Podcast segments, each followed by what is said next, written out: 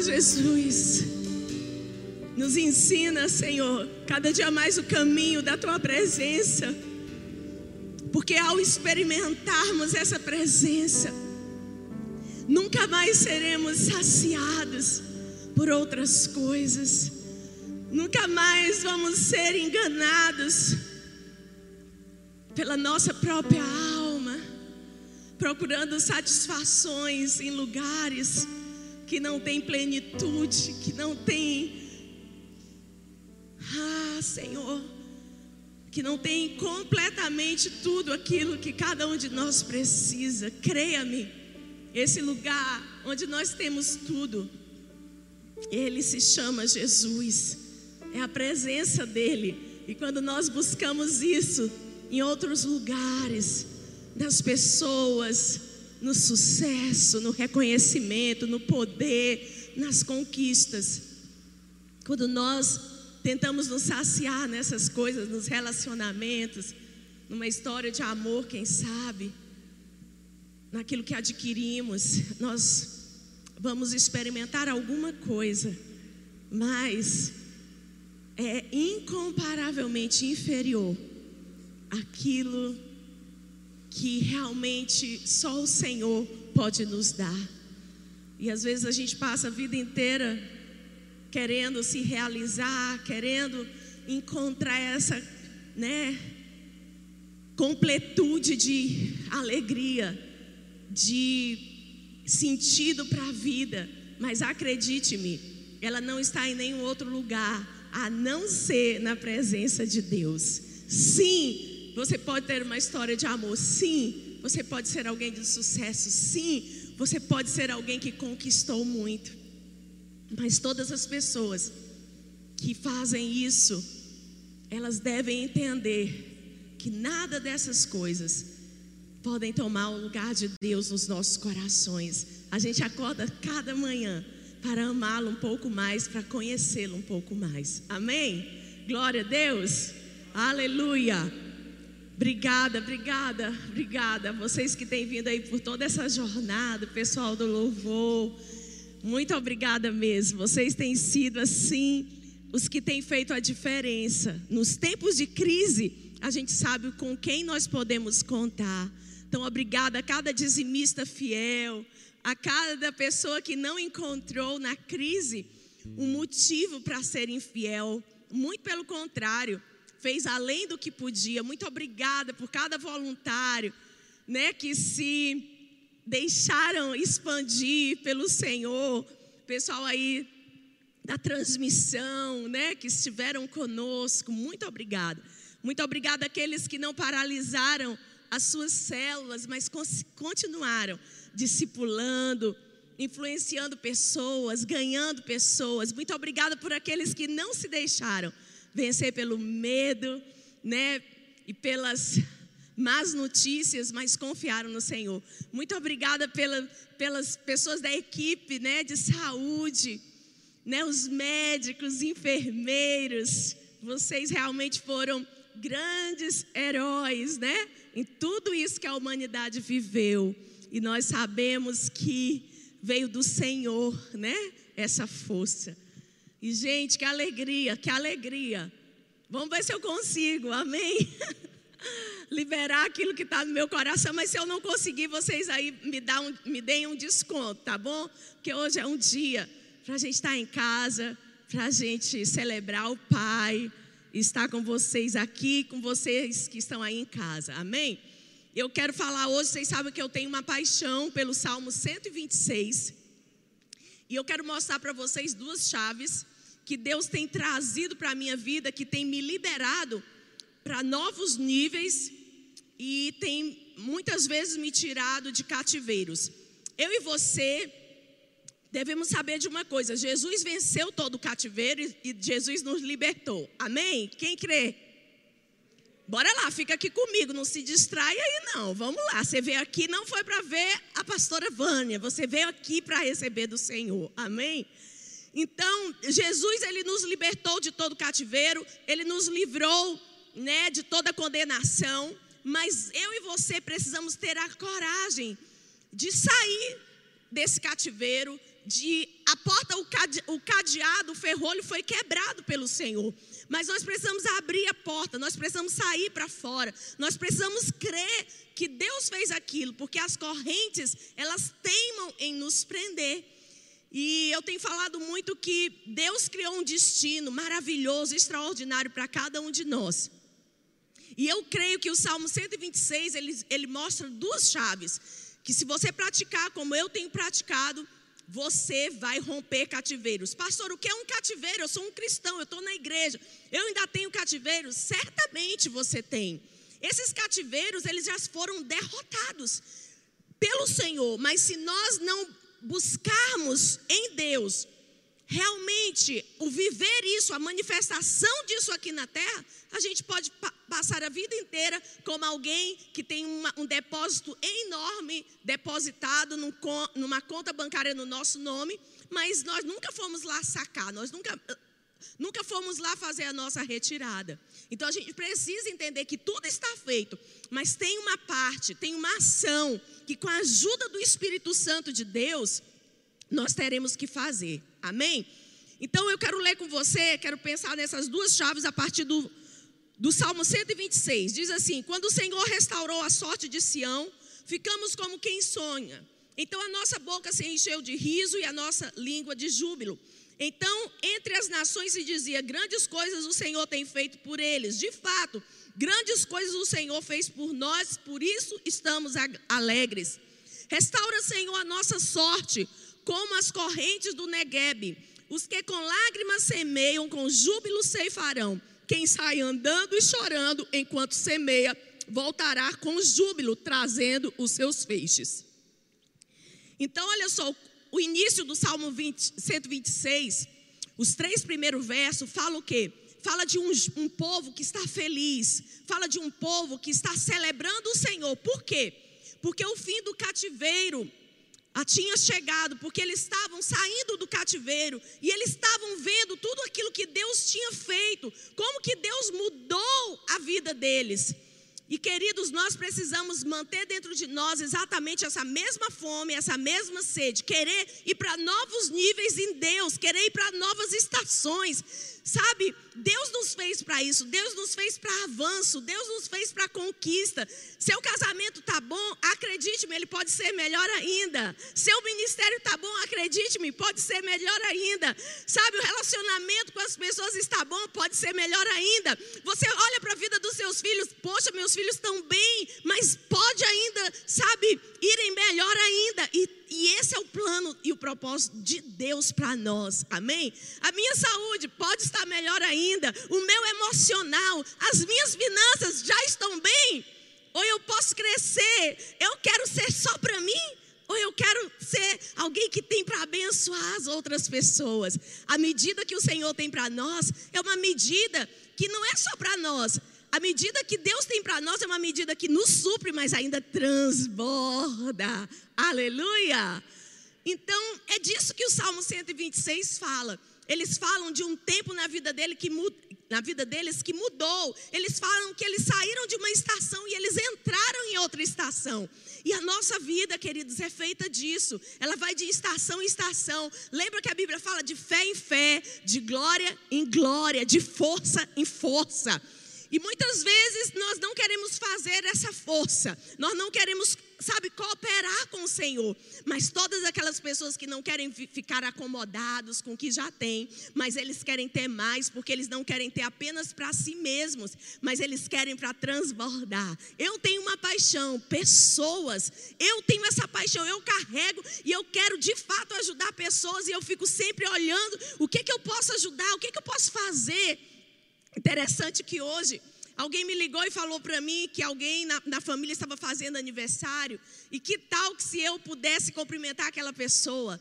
E é uma pessoa que é, muitas vezes quando alguém liga pedindo uma coisa assim para mim, às vezes são pessoas que eu nem conheço, mas imediatamente eu vejo naquilo que a oportunidade de ser uma bênção. Então eu pego aquela oportunidade com todo carinho, eu planto uma semente e eu ligo para aquela pessoa e eu falo assim: eu posso fazer melhor, eu posso, além de mandar uma mensagem, eu posso ligar para essa pessoa. E quando eu tomo essa atitude, eu posso sentir o coração de Deus.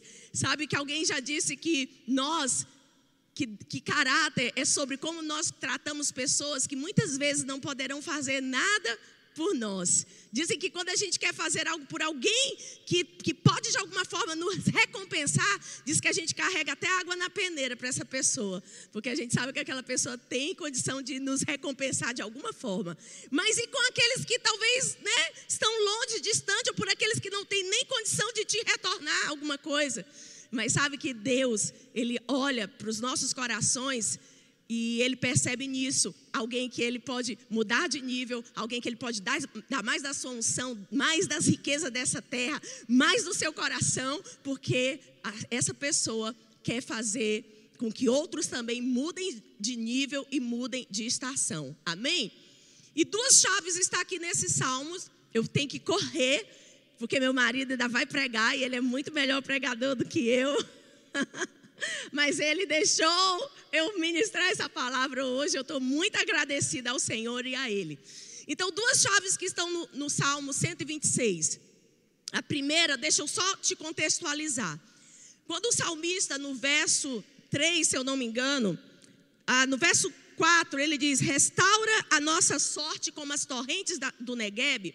Eu quero te contextualizar rapidinho para você entender o que, é esse clamor do salmista? E aí então vou te falar das duas chaves.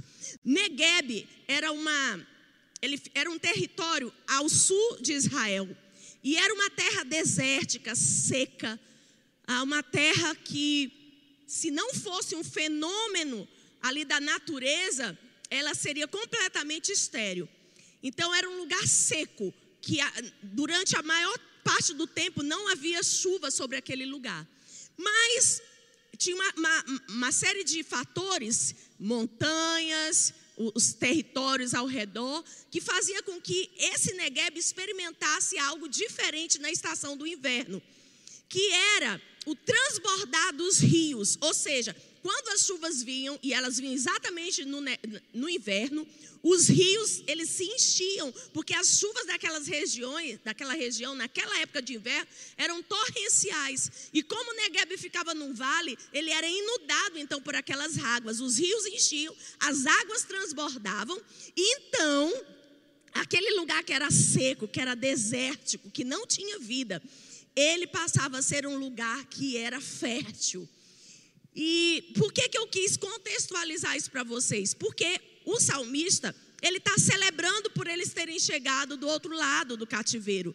Mas aqui ele está também traçando um paralelo que a gente pode aplicar para a nossa própria vida. Ele está falando, comparando, né? Que nós só saímos do cativeiro se nós tivermos a atitude daquele povo que morava naquela região desértica. E quais eram as duas atitudes que o salmista está querendo nos ensinar e que a gente pode aplicar aqui na nossa vida para sairmos, sairmos de coisas, sairmos, sabe, de, de emoções negativas, sairmos de, às vezes, querido, a gente tem uma série de coisas dentro do nosso interior que a gente não sabe como sair. Mas o Senhor, Ele nos convida para sairmos dela. Então, o salmista, ele diz que aquelas pessoas que habitavam naquela região desértica, elas tinham duas práticas. A primeira prática, eu não vou na sequência, eu vou começar do verso 5, porque eu quero ser mais didática com vocês, acredite. Não sou nada didática, mas vou tentar ser.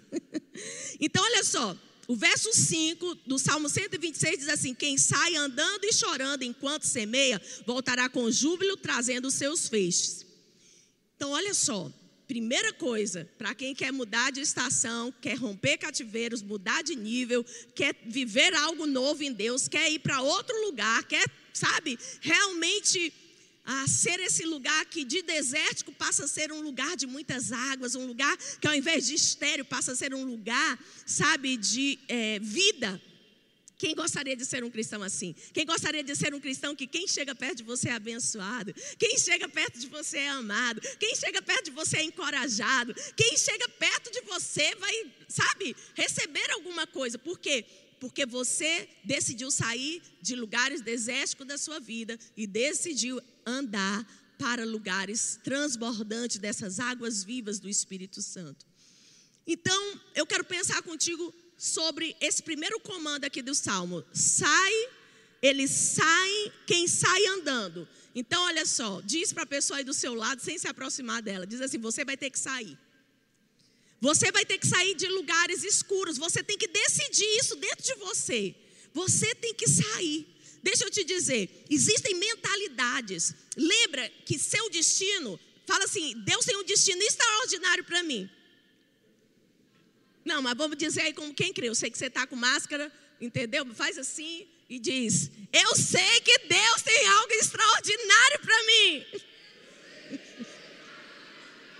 ah, agora sim vocês falaram como alguém que estão crendo, amém? E sabe, mas muitas vezes, ah, nós não, se nós não tivermos a decisão de sair, sabe, nós vamos ficar a vida inteira vindo na igreja e vivendo a mesmice. Então, olha só, todos que querem um rompimento, todos que querem viver coisas maiores e fazer obras maiores, vão ter que ter a decisão de sair. Eu quero te mostrar alguns exemplos para você entender que destino tem tudo a ver com mentalidade. Destino, o seu destino, se você não tomar cuidado com o que passa pela sua cabeça, você vai perder seu destino. Se você não tiver cuidado com a maneira que você pensa, você vai perder o seu destino. E eu vou provar para você a primeira situação que eu quero te mostrar rapidinho está em Gênesis capítulo 15. Vamos lá correndo, gente. Gênesis 15. Gênesis 15 é a conversa de Abraão com Deus. Gênesis 15, verso 3.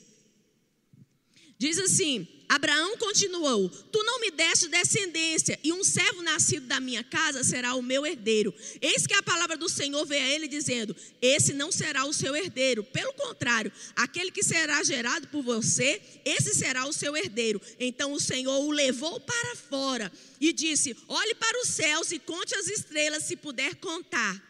E assim será a sua posteridade. Então, olha só, qual era a mentalidade? Abraão era crente, sim ou não? Sim, ele era o pai da fé. Tinha alguém que tinha mais fé do que ele? Não, ele era o pai da fé. Tinha alguém que tinha um coração mais para Deus? Não. Tinha alguém que era mais crente que Abraão? Não. Tinha alguém que tinha mais é, palavras e promessas do Senhor? Não. Mas olha como Abraão estava naquele momento. Ele estava dizendo o quê?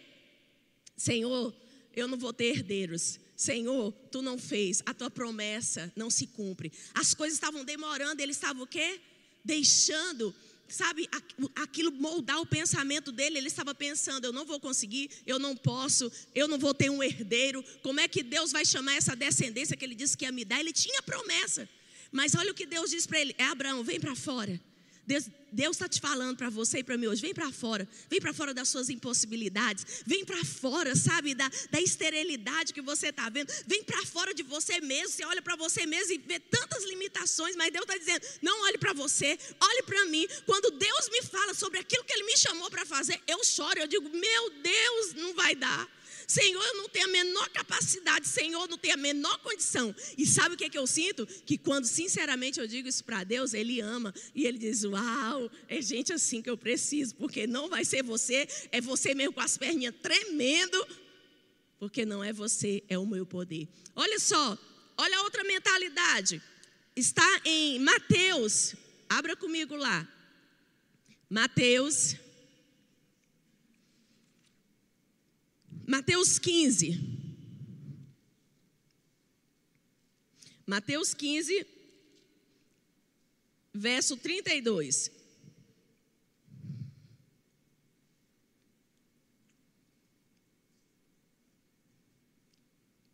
Diz assim: Então Jesus chamou os seus discípulos e disse: tenho compaixão dessa gente, porque faz três dias que eles estão comigo e não têm o que comer. E, quero mandar, e não quero mandá-los para casa em jejum, para que não desfaleçam pelo caminho. Mas os discípulos lhe disseram: Onde haverá nesse deserto pão suficiente para saciar tão grande multidão?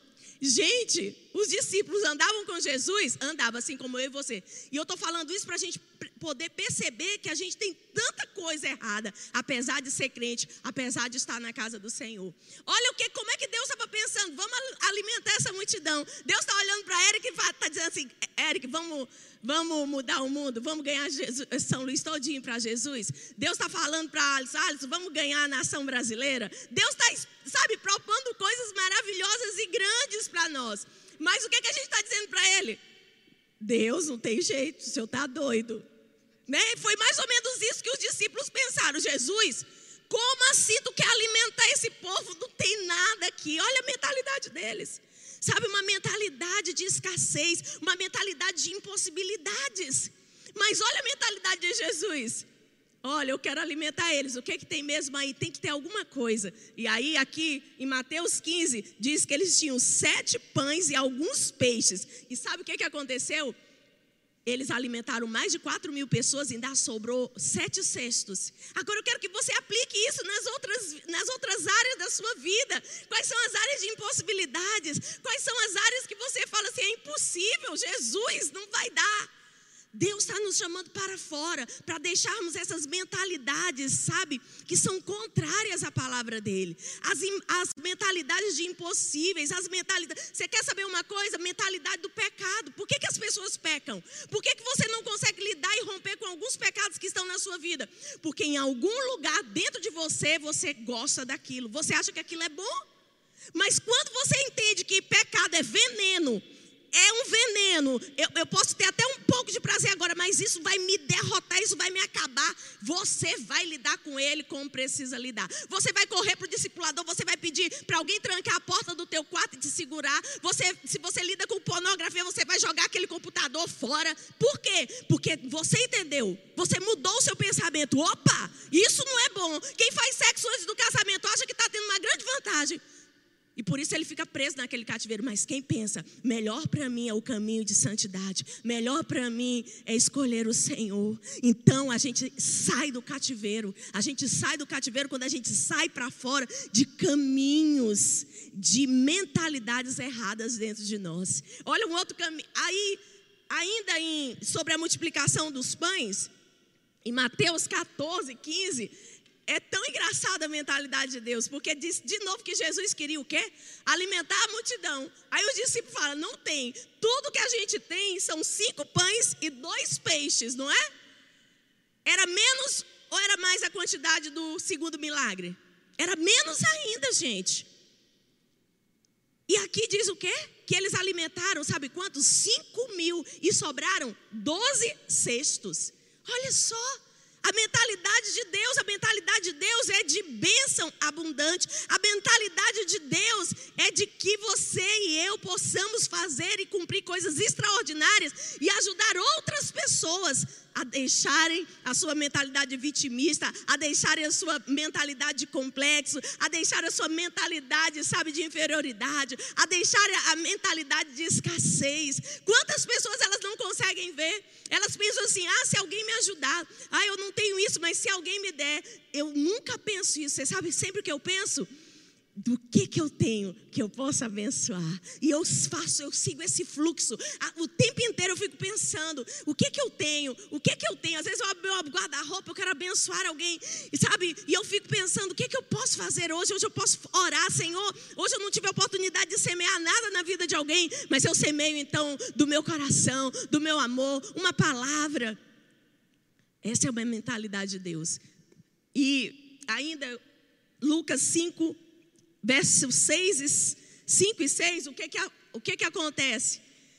A Bíblia fala que Jesus usa o barco e Pedro diz o que? Não tem jeito, nós não conseguimos nada. Mas aí, o que, que Jesus diz para ele? Volta para o barco e vai lá. Qual era a mentalidade de Pedro?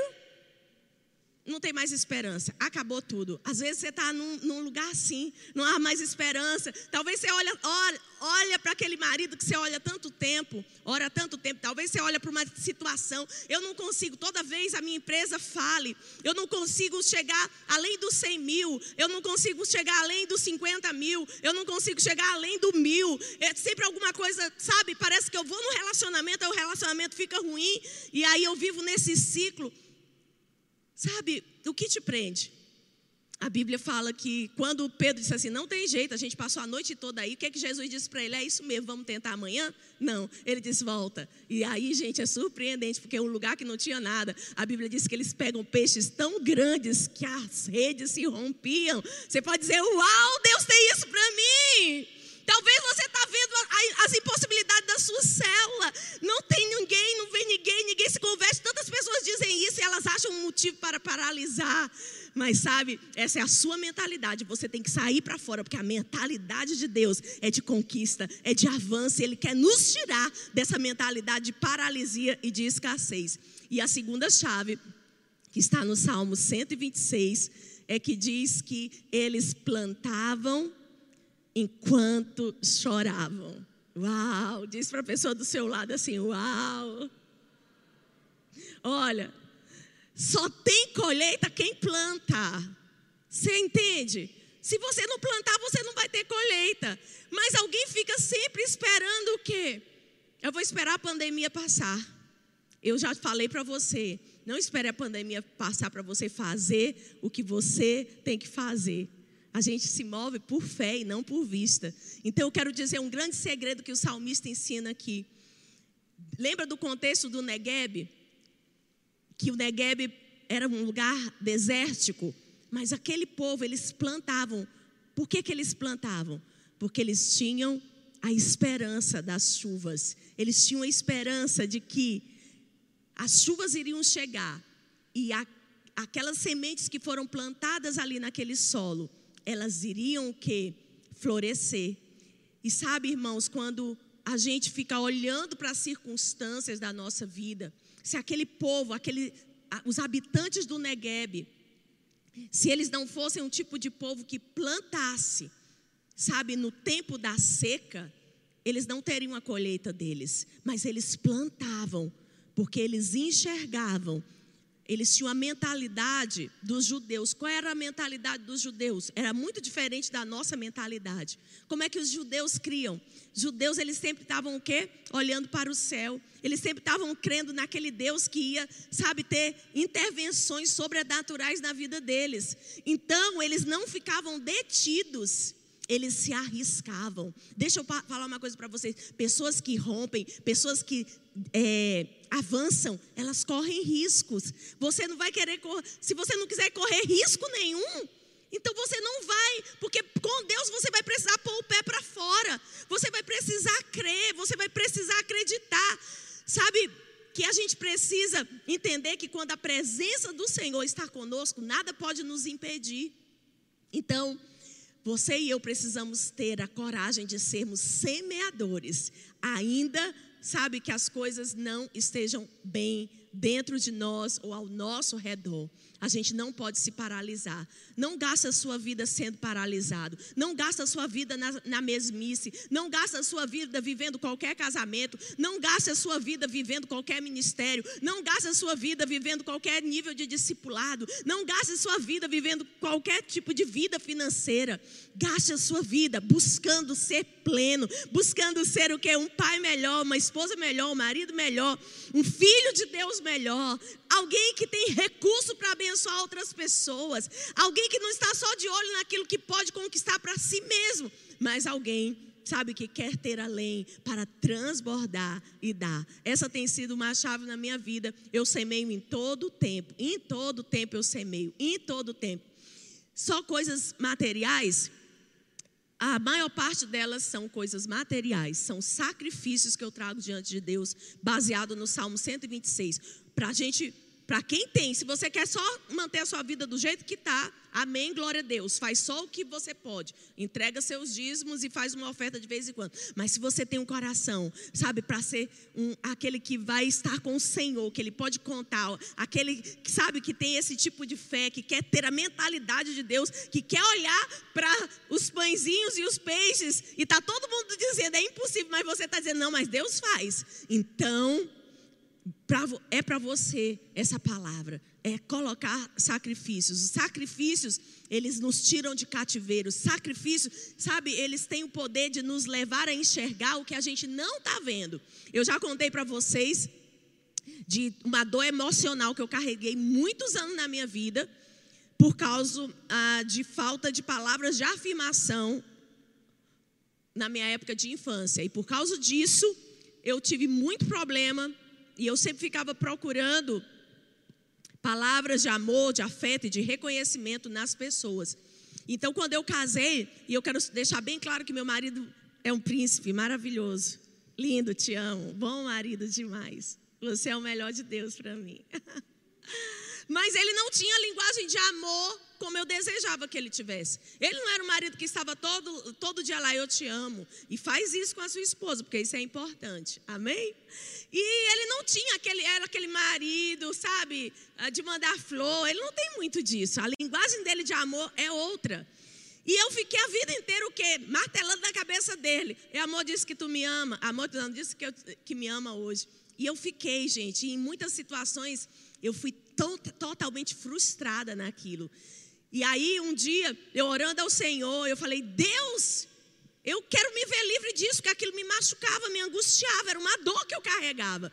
E eu falei para Deus: eu vou sair, o que, que tem errado aqui com a minha mentalidade? E aí foi quando Deus me ensinou. Ele disse que sempre que as pessoas do meu relacionamento, ou um pai, ou uma mãe, ou um marido, ou um chefe, ou alguém, dentro dos níveis de relacionamento, não pudessem ser um suprimento para mim naquela uma área, que o fato de eu não ter o suprimento daquela uma pessoa não significava que eu tinha que ficar sem suprimento, mas significava que eu precisava receber esse suprimento do Senhor ou da forma que Ele escolhesse. E, gente, quando Deus mudou aquela mentalidade, Ele me deu um, um soco assim, eu ah, acordei para a realidade.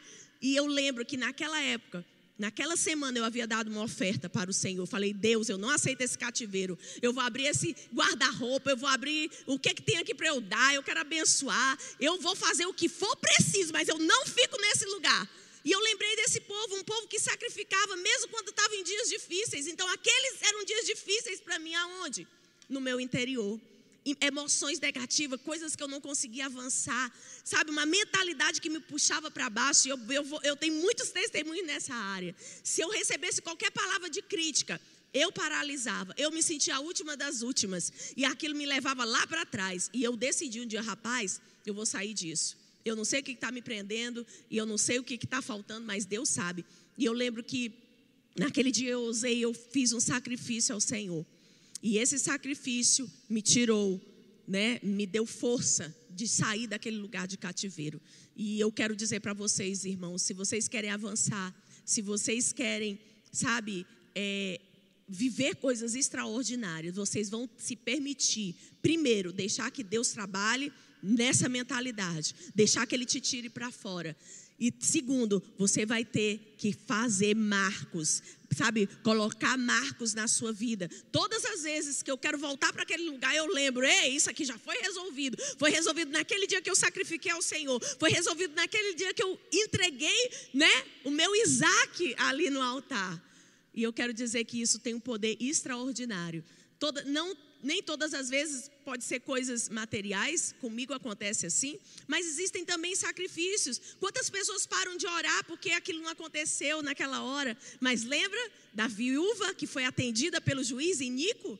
Foi atendida por quê? Porque o juiz era bom, a Bíblia diz que não, pela perseverança dela. Lembra do amigo que deu pão para o outro? Mesmo quando ele já estava deitado, ele deu o pão por causa da amizade? Não, ele deu o pão porque ele não queria ser incomodado pelo amigo. Queridos, então, existem coisas, sabe, que Deus quer que a gente continue sacrificando orações, adoração, perseverança. Talvez quando está todo mundo parando, todo mundo, sabe, aquele momento, a gente passa por momentos assim. Mas nós precisamos avançar mesmo em meio a tudo isso. Amém? Fica de pé. Pai, eu quero orar para você que vai entregar, você que está aqui conosco, você pode entregar o seu dízimo, a sua oferta. Aqui, os irmãos estão lá com a máquina, aqui na frente, se você quiser. Os cestos estão aqui, se você precisar de envelope, tem aí. Ah, e você que está nos escutando aí da sua casa, você pode ah, ah, usar aí a transferência bancária, o QR Code que aparece na tela.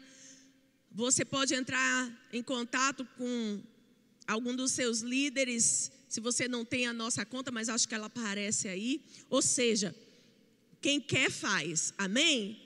Amém. Vamos orar. Pega, antes de você trazer, irmão, vamos pegar o envelope e vamos orar. Amém. Pega aí. E se você não tem nada, pede para Deus. Deus abre meus olhos que eu quero saber onde tem coisas que eu posso semear para quebrar cativeiros, para avançar, para trazer o sobrenatural do Senhor sobre a minha vida. Pai, no nome de Jesus eu oro. Eu oro, Pai, no nome de Jesus, eu oro para que venha um espírito de ousadia, de intrepidez, que a gente possa sair de mentalidades erradas, de, sair de crenças erradas, sair, meu Deus, de lugares de escassez, de sequidão Saímos para um lugar onde somos abundantes no amor, abundantes no perdão, abundantes na ousadia, abundantes no serviço, abundantes no sacrifício, Pai. E eu oro em nome de Jesus que cada um dos meus irmãos sejam poderosos nessa terra, que eles sejam príncipes e princesas que avançam, que eles não tenham só para eles a bênção, mas que eles tenham de uma maneira tão transbordante amor, felicidade, ânimo, força, glória, unção, recursos financeiros para que eles possam transbordar, Senhor, para todos aqueles que se relacionarem com eles de alguma forma, em o nome de Jesus. Amém. Amém. Glória a Deus. Você pode sair aí do seu lugar.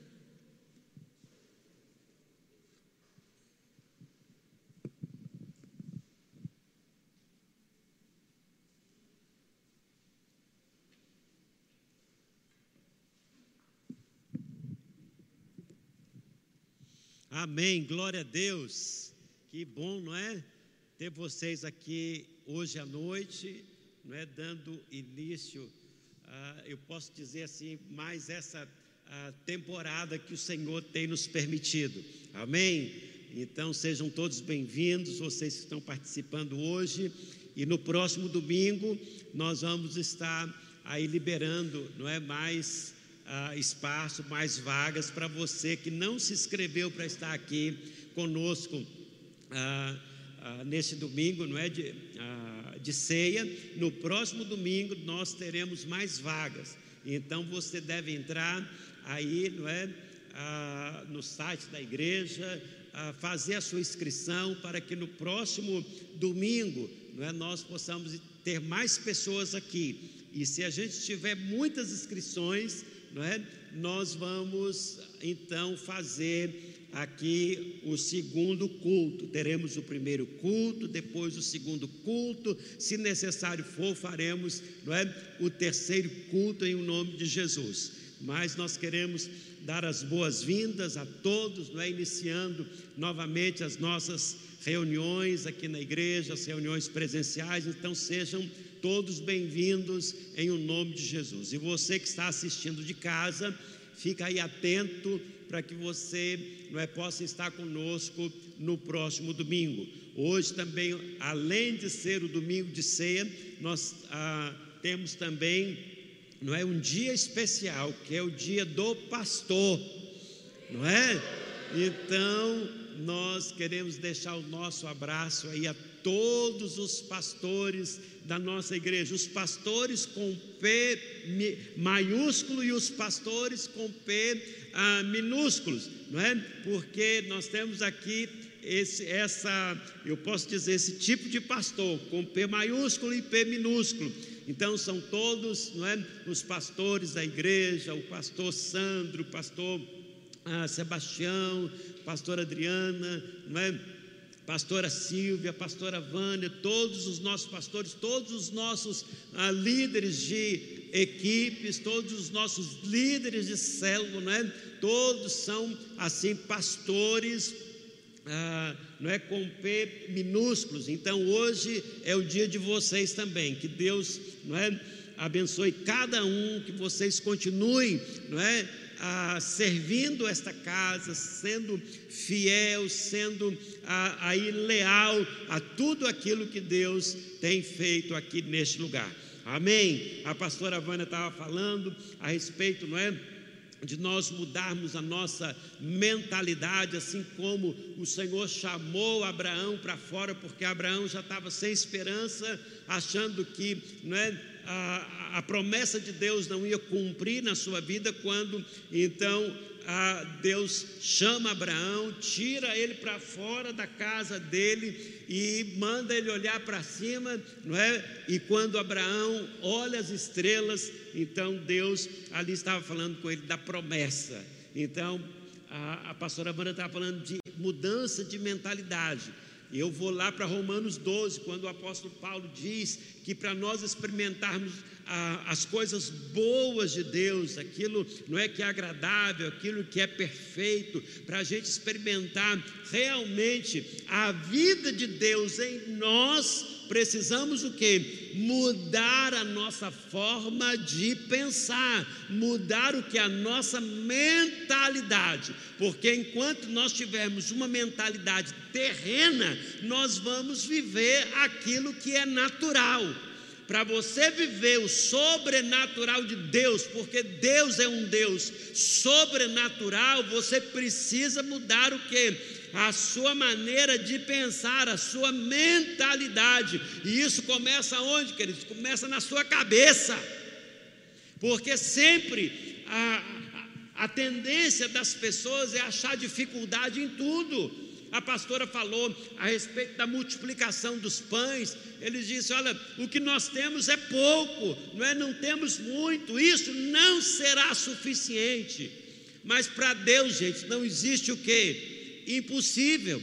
Deus pegou ali, não é? Ah, o, os cinco pães e os dois peixinhos de um menino e multiplicou, ele abençoou aquilo, não é? Multiplicou os pães e os peixes e uma multidão que estavam ali naquele dia, todos comeram, não é? E ficaram satisfeitos e ainda houve o que?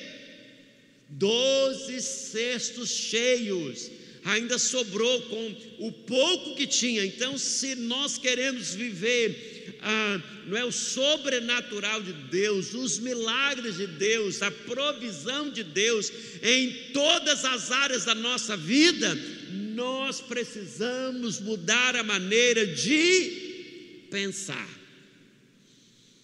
Por isso que quando Deus chama Abraão para fora, querendo tirar ele da lugar onde ele estava, ali já não é, amortecido talvez, com a, a baixa estima, não é, já de idade, ah, passou muito tempo, não cumpriu a promessa de Deus na minha vida. Então Deus tirou Abraão para fora para mostrar algo novo. Então é assim que Deus faz conosco, Ele nos tira para fora, Ele não é, quer nos mostrar uma, a, uma realidade dos céus, para que você possa então experimentar o sobrenatural de Deus. Então, queridos, viva isso na sua vida financeira, viva isso no seu relacionamento, viva isso na sua vida cristã.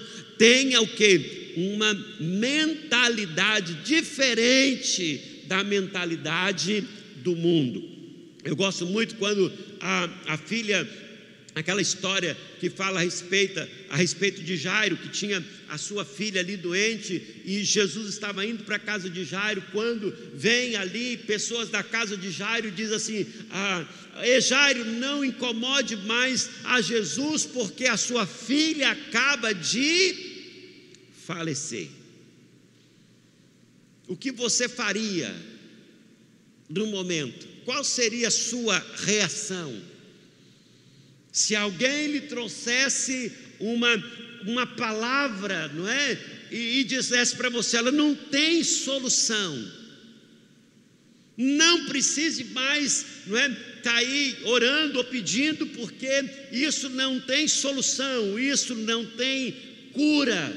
Eles chegaram ali para Jairo, pessoas uh, estavam vindo da casa dele porque a menina havia acabado de morrer. E a Bíblia diz que Jesus, ouvindo a palavra daqueles que estavam trazendo a notícia, disse para Jairo: Jairo, muda a sua mentalidade, não tenha medo, não acredite nisso, apenas creia na minha palavra. Sabe que quando nós enfrentamos essas coisas no dia a dia, nós temos uma palavra de Deus para nós. E eu estava lendo Hebreus capítulo 4, que fala do dia de hoje. Porque quando nós pensamos não é naquilo que Deus quer fazer, Ele quer fazer hoje. Qual é o dia que Deus estabeleceu, não é? Para manifestar o seu poder, para manifestar a sua salvação, para manifestar a cura, para manifestar um milagre na sua vida. A Bíblia diz que tem um dia. Hebreus capítulo 4 diz que se hoje você está ouvindo a voz do Espírito Santo, para você não endurecer o seu coração, mas para você o que? Crer então, que dia é esse? O dia chamado hoje, quando Deus nos dá a oportunidade de entrar no descanso dEle. E lá em Hebreus, no capítulo 4, a Bíblia fala que ah, por seis dias Deus trabalhou, mas no sétimo dia, Ele o que? Descansou. Houve um descanso porque Deus completou a obra da criação, então foi o dia, não é, do descanso. Deus descansou daquela obra.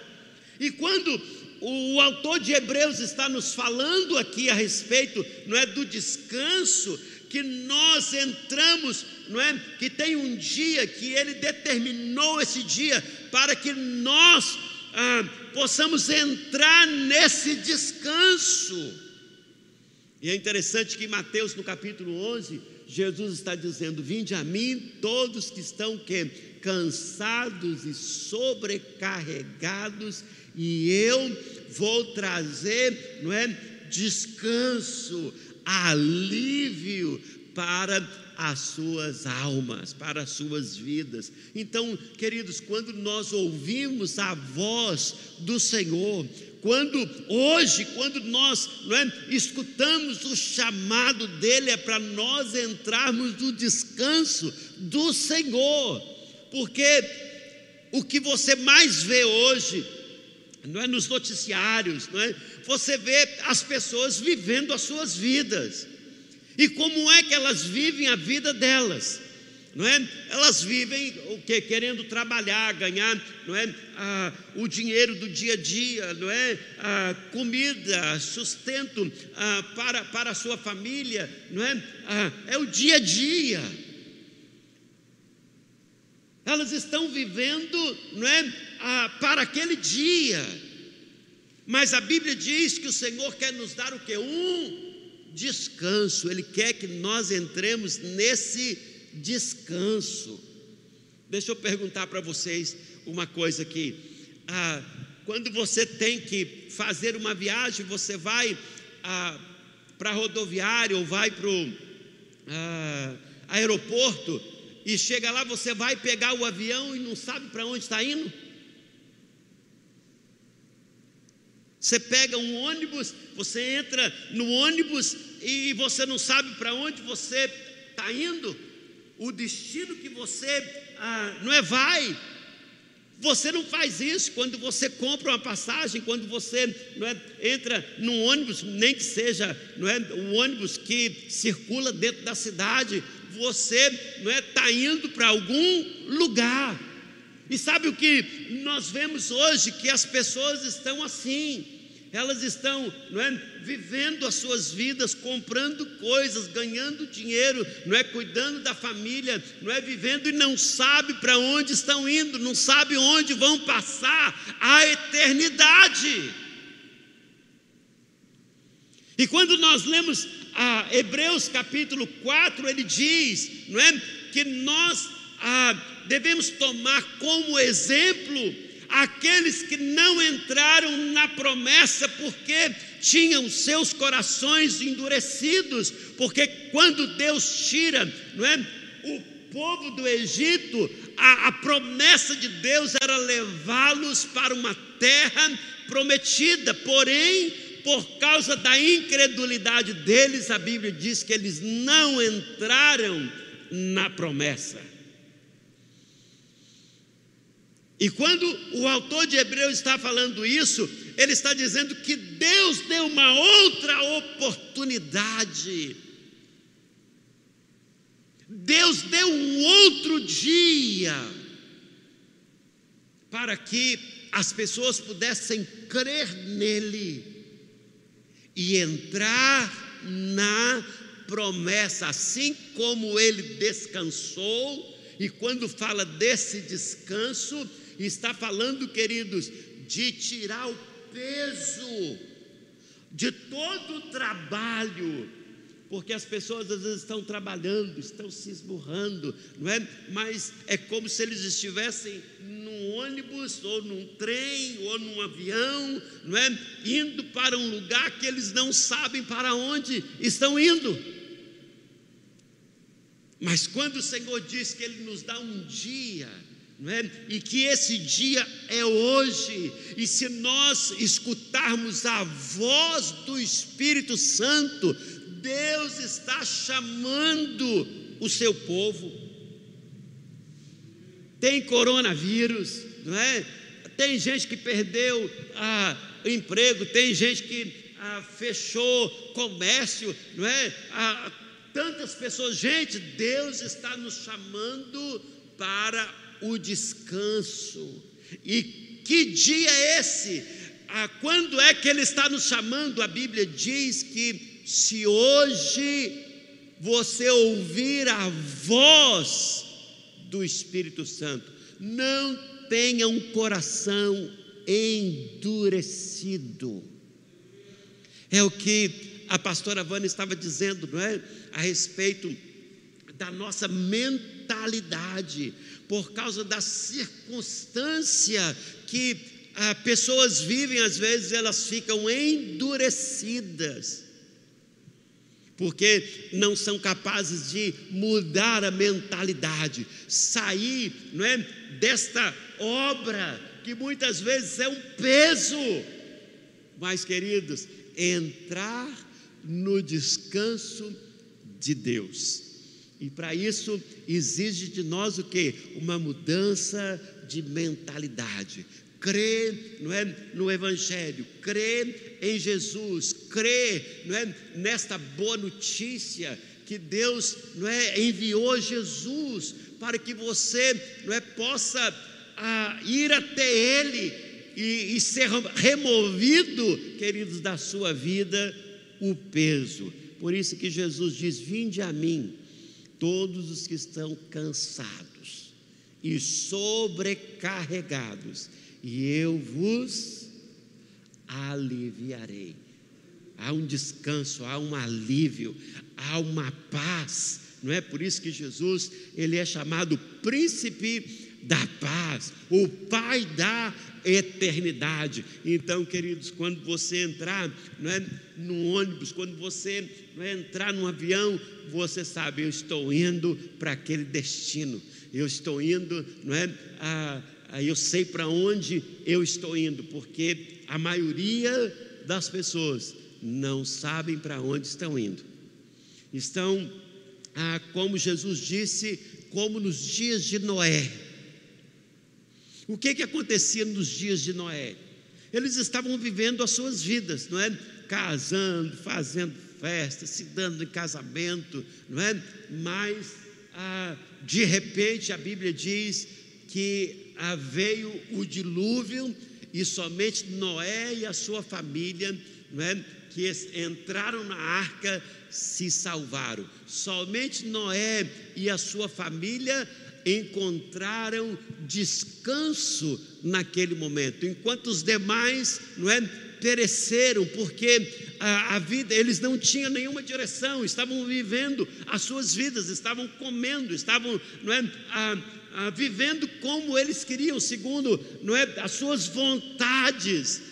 Mas a palavra de Deus diz que Noé não é, permaneceu ali crendo, Noé não é, tinha fé na palavra de Deus, porque quando Deus chama Noé e fala para ele construir a arca, Noé não é, creu na palavra de Deus, estava ali construindo todos os dias, e as pessoas estavam vendo Noé construindo a arca, e até chamam, não é? A, pode ter chamado ele de louco, não é? Ah, alguém descontrolado, alguém, não é? Fazendo coisas estranhas, porém, queridos, Noé estava o quê? cumprindo ou fazendo a vontade de Deus, crendo naquilo que Deus havia falado com ele. Por isso é que Noé, quando entra na arca, não é? entra, ele entra a sua família, e ali eles estavam o que? Salvos. E é assim, queridos, que ah, diz a palavra de Deus: se hoje você crê, se hoje você não é aqui está ouvindo, porque você pode perguntar, mas como que eu vou ouvir a voz de Deus? Hoje, Deus está falando com você para você mudar a sua maneira de pensar, para você olhar para as Escrituras, para você olhar para a palavra de Deus, aquilo que Ele não é, quer falar com você. Nós ah, estávamos fazendo na sexta-feira, não é a live ali com João, falando a respeito não é, da vinda de Jesus, do arrebatamento da igreja, não é, das profecias que já se cumpriram, daquelas que irão se cumprir. E eu falei que lá no, no, no profeta Amós, no capítulo 3, a Bíblia diz que Deus não faz coisa alguma, não é, na terra sem que primeiro ele revele, não é, ah, os seus planos, os seus projetos aos seus servos, os profetas. Então já tem, queridos, não é, ah, o plano de Deus, aquilo que ele quer fazer, aquilo que vai acontecer no futuro já foi revelado pelos seus profetas, Deus já revelou na Sua palavra. Esta é a maneira que nós escutamos a voz de Deus. É crendo na Sua palavra, é crendo na boa notícia de salvação, queridos. Hoje é um dia especial porque ah, é o dia da ceia. Eu tenho como um dia especial. Por quê? Porque todas as vezes que nós participamos da ceia, a, a, a ceia do Senhor nos fala a respeito do sacrifício do Filho que foi enviado, o Filho de Deus, para a salvação da humanidade. Então, todas as vezes que a igreja participa, que você participa, que você que está me ouvindo aí na sua casa, que vai participar da ceia, nós estamos, não é, estamos participando do projeto de salvação que Deus preparou para a humanidade. Então, por isso que, queridos, que hoje é o dia, hoje é o dia de salvação. Se nós ah, estamos ouvindo esta palavra, é necessário que mudar a mentalidade. Como é que eu mudo a mentalidade? Eu preciso crer na palavra de Deus. Eu preciso crer no que Deus falou para mim. É isso que nós precisamos fazer, é isso que muda a nossa mentalidade. Quando você crê e pratica a palavra de Deus. O fato não é de crer, ah, tem muitas pessoas que dizem que crê, mas na verdade, os, os, os que creem verdadeiramente, elas praticam a palavra de Deus. É onde a nossa não é, mente está sendo transformada, está sendo mudada pela palavra de Deus. Então, queridos, hoje é o dia, não é amanhã. Amanhã será um outro dia que Deus vai fazer, não é? Ah, outras coisas, mas hoje, para você que está ouvindo, hoje é o dia de você crer Hoje é o dia da mudança, hoje é o dia do milagre, hoje é o dia da cura, hoje é o dia da provisão. Amém? É hoje. É hoje que eu entro na promessa de Deus, é hoje que eu entro no descanso de Deus. Quantos crentes perturbados? Ah, pastor, tem crente perturbado? Tem. Crentes deprimidos, não é crentes enfermos. Por quê? Porque ainda não mudaram a sua mentalidade conforme a palavra de Deus. Então é hoje, queridos, que acontece a mudança. É hoje que Deus te chama. É hoje que Ele quer salvar você. É hoje que Ele quer entrar na sua vida. É hoje que Ele lhe faz o convite: vinde a mim, todos que estão cansados e sobrecarregados, e eu vos aliviarei. Então você quer alívio? Você quer refrigério ah, na sua alma? Então você precisa hoje mesmo aceitar o convite e mudar, não é, a sua maneira de pensar e comece a pensar de acordo com as escrituras, de acordo com a palavra de Deus. E que ah, você não possa cair no mesmo erro que caíram aqueles que saíram do Egito, não é? E os seus corpos caíram no deserto porque eles, não é, não creram na palavra do Senhor. A Bíblia diz que eles não tiveram fé.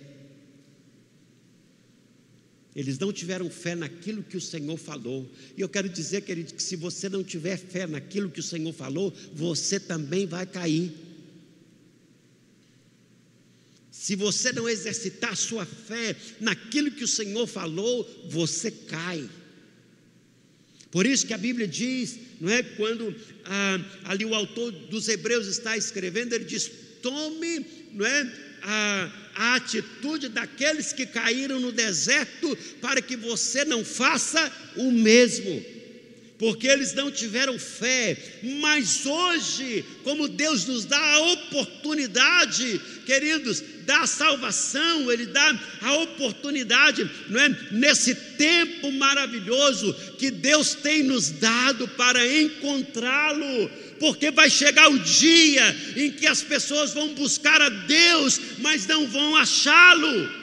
Isaías 55 diz: Buscai ao Senhor enquanto se pode achar, buscai-o enquanto Ele está perto. E eu quero dizer para você nessa noite que Ele está perto, que você pode encontrá-lo, que você pode achá-lo. Ele está perto de você. E a Bíblia diz que a palavra está na sua boca basta que você abra a sua boca e fale, abra a sua boca e confesse. E a Bíblia diz que quando nós não é, abrimos a nossa boca e confessamos que Jesus é o Cristo, que Jesus é o Senhor e que nesse dia Ele está, está te dando a oportunidade para você entrar no descanso dEle. E a Bíblia diz que quando você crê em seu coração, que Deus fez esta obra maravilhosa, enviando o Senhor Jesus para que Ele pudesse nos salvar através não é, da Sua morte na cruz, derramando o seu sangue para que os nossos pecados pudessem ser cancelados. Então, hoje, queridos, é o dia em que o Senhor preparou para você. Então, você que está me ouvindo, você que ah, tem esta oportunidade de manifestar a sua fé, crer no Evangelho, crer não é, nesta boa notícia, aceite a Jesus como Senhor e Salvador da sua vida. E queridos, mude não é, a sua maneira de pensar. Você pode, ah, assim, imaginar uma pessoa que tem 20 anos, 30 anos, 40 anos, 60 anos, 80 anos, mas que nunca leu, buscou a palavra de Deus, tudo que ele sabe, queridos, é a respeito das coisas terrenas, é a respeito das coisas do mundo, é a respeito das coisas do homem. Você já parou para pensar nisso? Quantas pessoas estudadas, quantas pessoas já ah, formadas, não é? Ah, quantas pessoas ah, que tiveram a, a, sua educação, não é? Através ah, de coisas que são apenas terrenas. Mas hoje Deus nos dá a oportunidade de conhecê-lo e conhecer as coisas que são dos céus, de conhecê-lo pessoalmente, de conhecer a Sua palavra, de maneira que, quando a sua mente se voltar para as coisas de Deus, você pode encontrar descanso, alívio.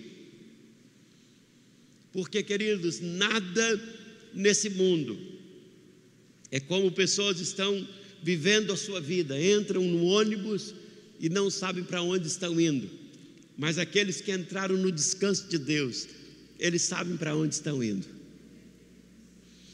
Eles sabem para onde eles vão passar a eternidade. Você já parou para pensar isso? Alguém que ainda não conhece a Jesus, alguém que ainda não entrou no descanso de Deus, não sabe onde é que eles vão passar a eternidade. Quando você faz a pergunta, não é, para as pessoas a respeito, não é, do plano delas aqui na terra, e você pergunta, e depois que você morrer, o que, é que vai acontecer contigo? A maioria delas não sabe o que vai acontecer com elas. Se você nunca fez essa pergunta, faça essa pergunta para alguém. Quando você morrer, onde é que você vai passar a eternidade? Alguns vão dizer que, que, que você vai desaparecer, eles vão ter respostas, queridos, ah, deste mundo. Mas qual é a resposta de Deus para nós? Se Deus não faz nada sem não é, revelar primeiro os seus planos aos homens, aos seus profetas, e ele já revelou isso através dos profetas na sua palavra, até mesmo a sua vinda. Quando você lê os, os evangelhos, e diz: assim como diz o profeta Isaías, assim como diz o profeta ah, Jeremias, não é? São, são tantas coisas que antes mesmo de Jesus vir à terra, ele já havia anunciado aos seus profetas. E da mesma forma, ele também nos fala quando ele veio a respeito de onde você passaria a sua eternidade. Ele fala ah, ah, na sua palavra: Eu vou para o Pai. Na casa do meu pai há muitas moradas e eu vou preparar lugar. Ele fala de um plano futuro. Ele fala de bênçãos, de paz, de prosperidade. Ele fala de uma terra da promessa, em que só entrarão nessa terra da promessa aqueles que estiverem em Cristo Jesus.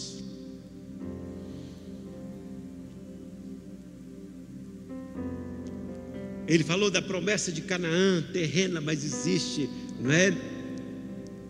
O Canaã celestial, a Jerusalém celestial.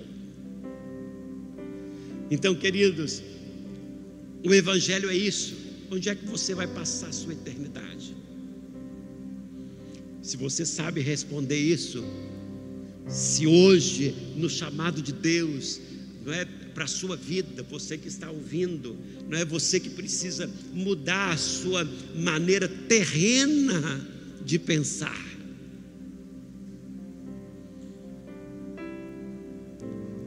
Capítulo 3 de João, a Bíblia diz que Jesus encontra com Nicodemos, e Nicodemos interessado na palavra e no ensino de Jesus, Jesus fala para Nicodemos: Nicodemos, você precisa nascer de novo. Sabe que Nicodemos não podia entender a palavra nascer de novo. E ele diz: Pode um homem velho como eu voltar ao ventre da minha mãe e nascer novamente? Porque Nicodemos até então só entendia das coisas o que naturais, das coisas terrenas. Ele não entendia das coisas celestiais, ele não, ele não entendia das coisas de Deus, ele não entendia das coisas do Espírito. E Jesus disse: Nicodemos, o ser nascido da carne vai ser sempre carnal, mas o ser que nasce do Espírito é Espírito, assim como eu sou Espírito, assim como Deus é Espírito, e quem nasce de Deus é Espírito. Espírito, queridos, não morre, Espírito vive para todos sempre. E era muita coisa para Nicodemos e Nicodemos não entendia. Talvez é muita coisa para você. Você que está me ouvindo hoje, talvez é muita coisa, não é? Para você. Por isso que uh, quando o apóstolo Paulo escreve a respeito de nós termos uma mente transformada pela palavra de Deus, é para você entender as coisas de Deus. Por isso que Jesus a, a palavra do Senhor diz: existe um dia, e esse dia é hoje, quando o Espírito de Deus está falando, e quando Ele está falando, está falando para você, está trazendo não é, essa curiosidade, esse anseio, esta fome, esta sede, não é, por, pelas coisas de Deus, pelas coisas celestiais, porque todo homem querido, Todas as pessoas têm um anseio, têm uma fome, têm, não é, uma falta no seu ser, e essa falta só pode ser completa ou saciada em Deus. Por isso que ele disse que ah, existe um dia para que você entre no descanso de Deus. Enquanto você não entrar no descanso de Deus, você vai procurar. As pessoas procuram não é, nos recursos ah, naturais desta terra, procuram talvez numa pessoa, num homem, numa mulher, procuram em coisas, não é? Procuram no trabalho, procuram se satisfazer, não é? Com valores, com riquezas terrenas. Mas, queridos, eles nunca vão estar 100% satisfeitos, completos, plenos, a não ser que eles entrem no descanso. Por isso que Jesus diz que vinde a mim todos aqueles que estão que sobrecarregados.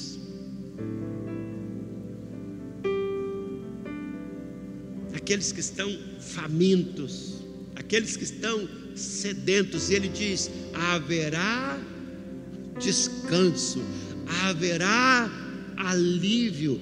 Quantas pessoas estão sobrecarregadas com tantas coisas, carregando, queridos, um peso em suas costas. O peso das responsabilidades, o peso ah, de uma família, não é? Ah, o peso dos negócios o peso não é da própria alma, porque ainda não encontrou satisfação. Mas Jesus diz: Venham, vinde a mim todos que estão cansados e sobrecarregados, porque nele, queridos, há descanso. E hoje é o dia em que Deus determinou. Hoje é o dia da salvação. Hoje é o dia para crer. Hoje é dia de eu aceitar o Evangelho. Hoje é o dia de eu aceitar essa boa notícia. É hoje.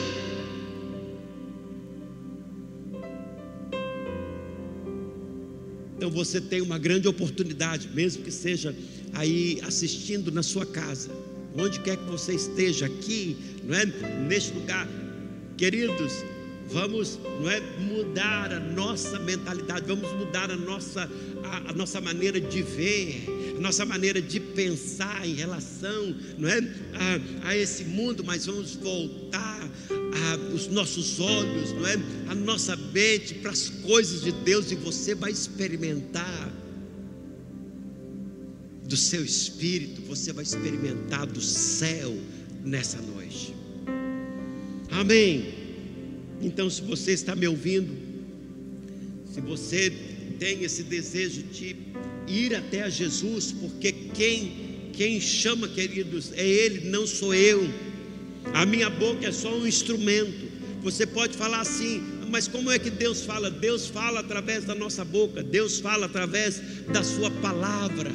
Deus fala através do seu evangelho que é a boa notícia, e o que você precisa fazer é um ato simples, é crer, porque na hora que você crê realmente é quando começa a mudança, não é, da sua mente pela palavra de Deus. Então, se você nos ouve nessa noite e você não é tem o desejo de se entregar a Jesus, não é?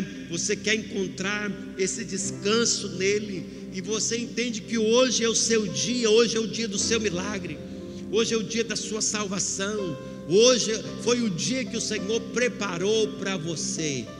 Onde quer que você esteja aí agora, faça uma pequena oração comigo, dizendo: Senhor Jesus, eu te recebo em meu coração, perdoa os meus pecados e salva a minha vida. Eu lhe peço no precioso nome de Jesus. Amém e amém. Com essa simples oração, queridos.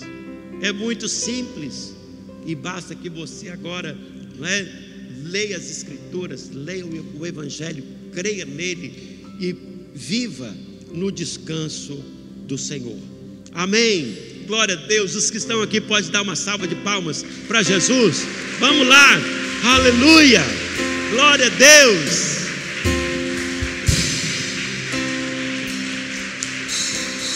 Olha, gente, vocês não sabem como é bom, não é?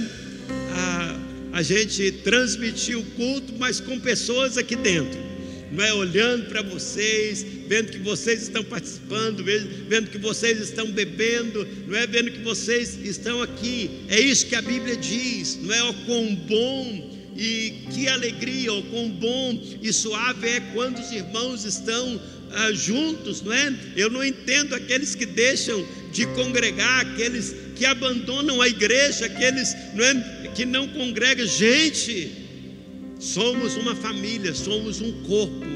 Então, se você não está na família, se você não está no corpo, é muito triste, não é? Então, venha não é, para a igreja, venha estar com, conosco aqui, com os seus irmãos, porque esse momento aqui Deus opera, Deus sara, Deus cura, Deus liberta, amém? Deus faz grandes coisas. E agora, queridos, nós teremos o momento da ceia do Senhor. E hoje nós temos aqui o pão e temos aqui, não é, ah, representando a, a mesa a, da ceia do Senhor, o pão representando o seu corpo, não é, e o vinho representando o sangue de Cristo Jesus que foi derramado por cada um de nós. Não é? Os nossos irmãos vão passar os elementos aí da ceia, o pão e o vinho, você pegue, não é? Um pedaço de pão e o, o, o vinho. Se você está em casa, se você não é? Não tem aí ah, o vinho e nem o pão, pega um, um, não é?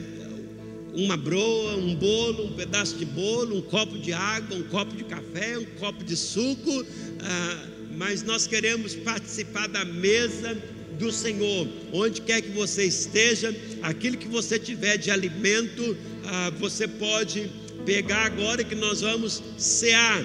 O Senhor nos chama, não é, para a mesa e nós vamos celebrar nesta nesta noite. Podemos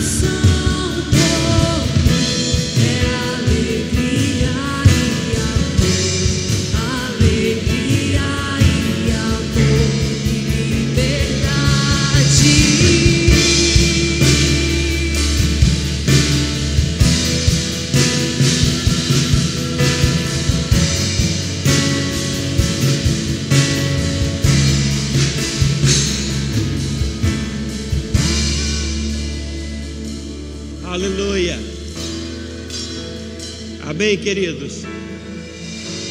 Em 1 de Pedro, no capítulo 3,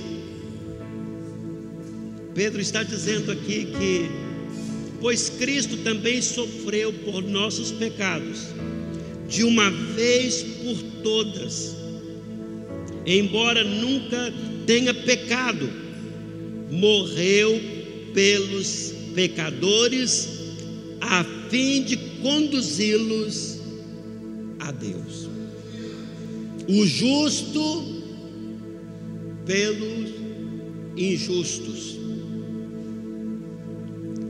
Quando a Bíblia está dizendo que Cristo morreu sem ter pecado, o justo que morreu por nós que éramos injustos, para nos conduzir a Deus. Quem tem uma mente transformada, ele sabe que ele está sendo conduzido para Deus por meio do sacrifício de Jesus Cristo, que era justo e morreu na cruz para a nossa justificação, para nos conduzir, queridos, a Deus. Então, é por isso que nós participamos da ceia. A Bíblia diz que o pão, o corpo de Jesus, foi crucificado numa cruz. E a Bíblia diz que por meio, não é, do desse castigo que ele levou em seu corpo, nós entramos no descanso, nós somos sarados, nós somos, não é, curados. A maldição que estava, não é, que era para nós, a Bíblia diz que Jesus levou no seu corpo e derramou ali o seu sangue para perdoar os nossos pecados, para que pudéssemos ser apresentados, não é, a Deus justos.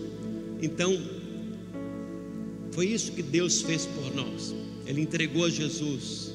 Houve um sacrifício, houve um derramamento de sangue para que os nossos pecados pudessem ser cobertos.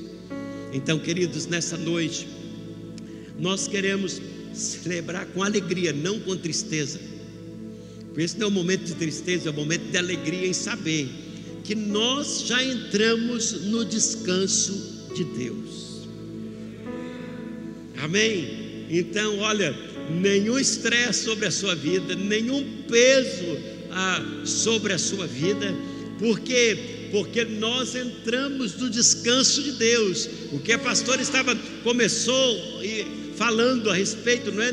Dessa mentalidade do cristão, você entende que você entrou no descanso de Deus e agora você vai desfrutar aqui, começando aqui na terra, até queridos, que você seja 100% conduzido a Deus. Então, nós já começamos a viver o descanso aqui na terra, por meio, não é? Ah, do sangue de Jesus. Por isso, queridos, que é com alegria que você deve ah, comer o pão. Você que está me assistindo aí, você que vai participar da ceia conosco, você que já tem aí o material, não é? Ah, nas suas mãos, lembre-se lembre disso. Você que creu em Jesus, você que hoje mesmo o aceitou como Senhor e Salvador da sua vida, você entrou no descanso de Deus. Agora tudo está favorável para que você, não é, tenha uma vida de vitórias, uma vida, não é, bem-sucedida na presença do Senhor e pela sua palavra. Então, queridos, em o nome de Jesus agora mesmo, não é, pegue o pão. Vamos comer o pão com alegria.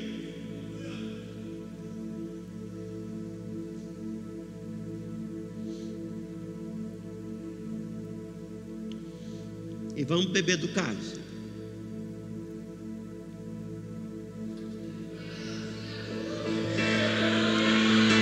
E glorifique a Deus. Glorifique a Deus pela sua vitória. Amém. Glorifique a Deus pela sua vitória em meio não é, à pandemia do coronavírus. Você é o vitorioso, porque Jesus levou sobre o seu corpo, queridos, não é toda maldição, todo coronavírus. Então declare, não é a sua vitória nesse dia de domingo, nesse dia dos pastores e todos aqueles que estão me ouvindo, toda a sua família, declare a sua vitória, porque Jesus, queridos, conquistou para nós na cruz, não é?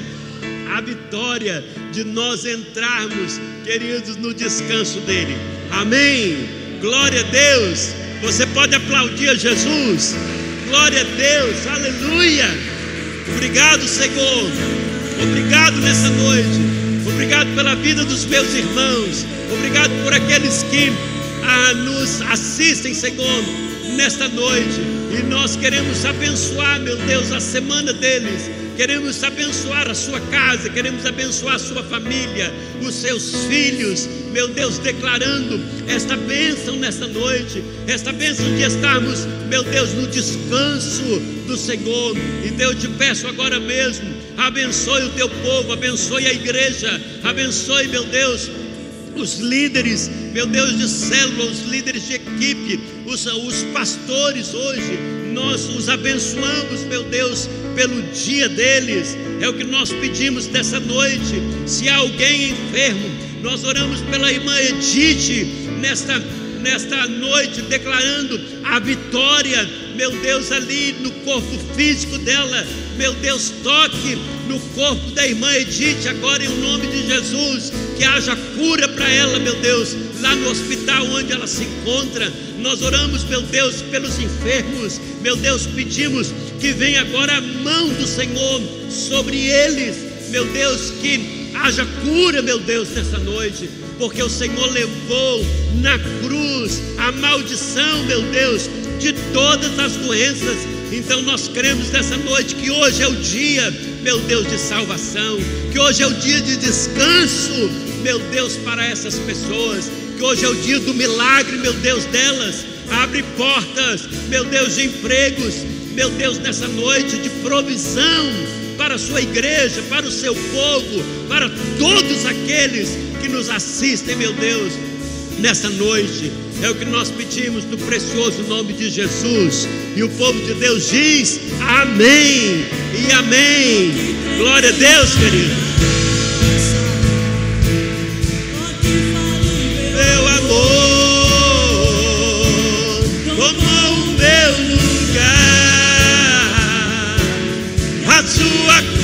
Levou a minha cruz.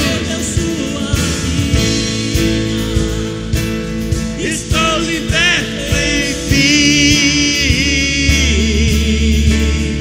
Oh, Jesus, eu canto pelo que fez por mim. Aleluia! Vamos lá! Olha que tremenda graça!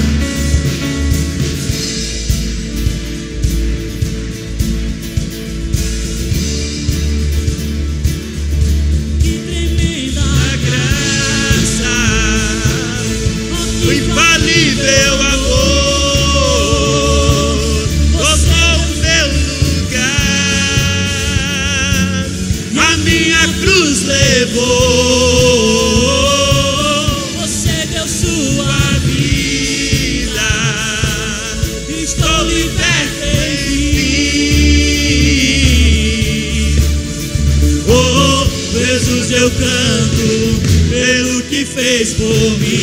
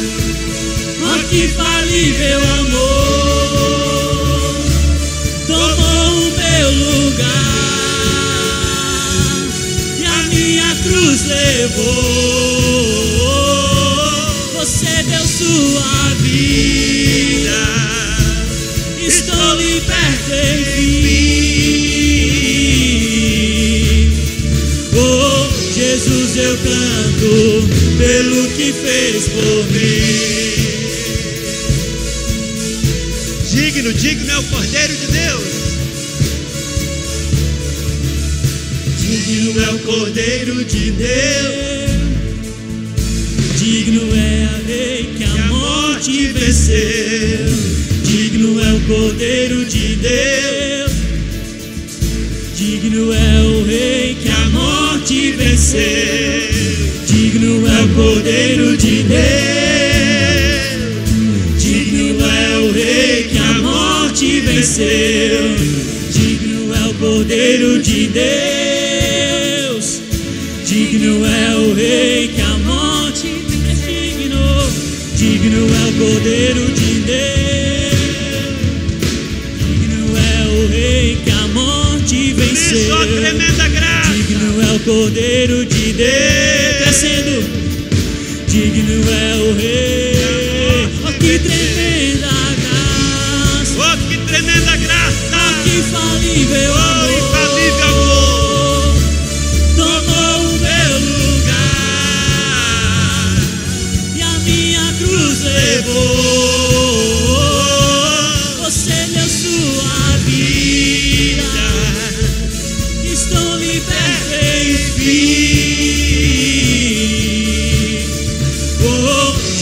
Jesus eu canto pelo que fez por mim.